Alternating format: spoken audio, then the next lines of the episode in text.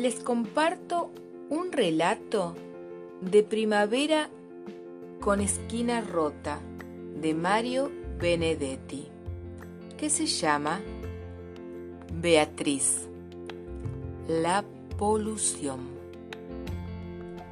Dijo el tío Rolando que esta ciudad se está poniendo imbancable de tanta polución que tiene. Y yo no dije nada para no quedar como una burra, pero de toda la frase solo entendí la palabra ciudad. Después fui al diccionario y busqué la palabra imbancable y no está. El domingo, cuando fui a visitar al abuelo, le pregunté qué quería decir imbancable y él se rió y me explicó con muy buenos modos que quería decir insoportable. Ahí sí comprendí el significado, porque Graciela, o sea mi mami, me dice algunas veces, o más bien casi todos los días, por favor, Beatriz, por favor, a veces te pones verdaderamente insoportable.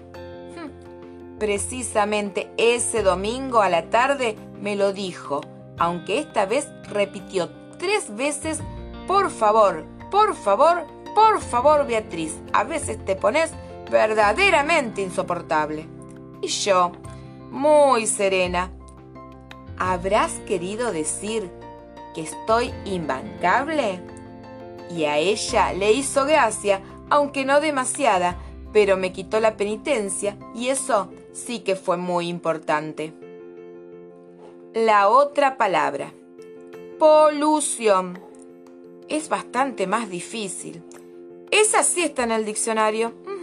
Dice polución. Efusión del semen. ¿Qué será efusión? ¿Y qué será semen? Busqué efusión y dice derramamiento de un líquido. Y también me fijé en semen y dice semilla, simiente, líquido que sirve para la reproducción.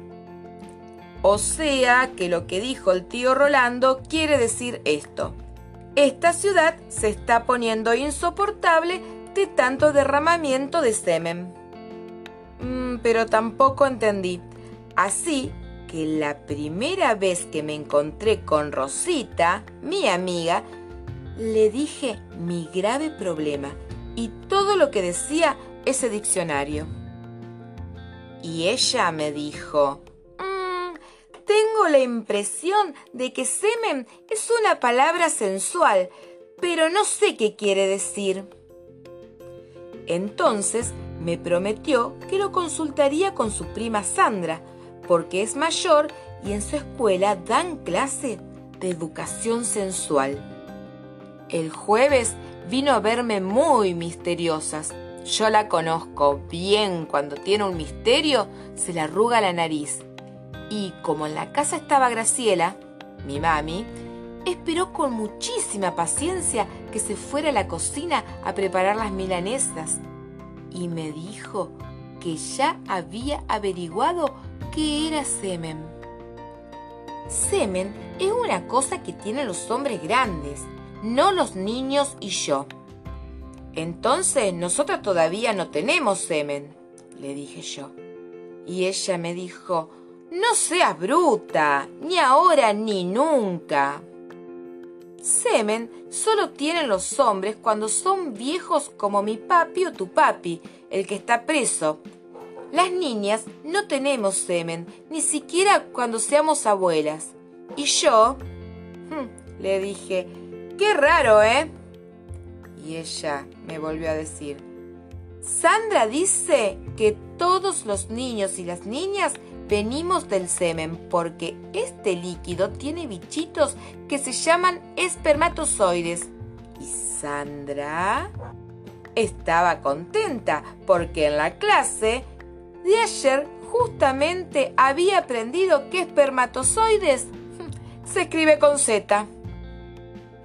Cuando se fue Rosita, yo me quedé pensando y me pareció que el tío Rolando quizás había querido decir que la ciudad estaba insoportable de tantos espermatozoides, con Z, que tenía. Así que fui otra vez a lo del abuelo, porque él siempre me entiende y me ayuda, aunque no exageradamente. Y cuando le conté lo que había dicho el tío Rolando y le pregunté si era cierto que la ciudad estaba poniéndose imbancable porque tenía muchos espermatozoides, al abuelo le vino una risa tan grande que casi se ahoga y tuve que traerle un vaso de agua y se puso bien colorado. Y a mí me dio mucho miedo de que le diera un patatús y conmigo solita en una situación tan espantosa.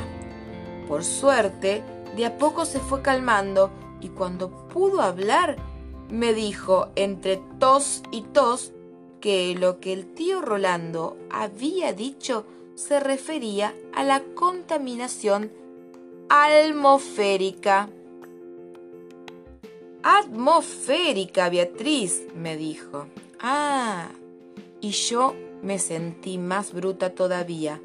Pero enseguida él me explicó que la atmósfera era el aire y, como en esta ciudad hay muchas fábricas de automóviles, todo ese humo ensucia el aire, o sea, la atmósfera, y eso es la maldita polución y no el semen que dice el diccionario.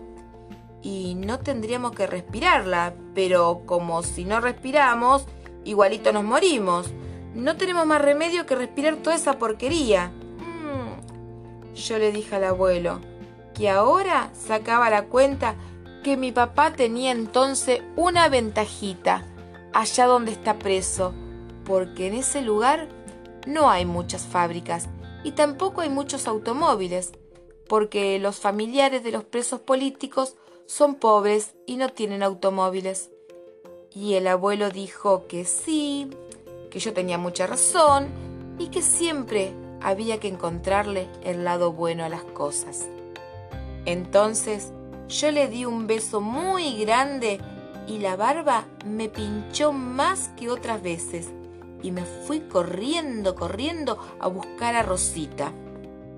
Y como en su casa estaba la mami de ella, que se llama Asunción, igualito que la capital del Paraguay, esperamos las dos con mucha paciencia hasta que por fin se fue a regar las plantas.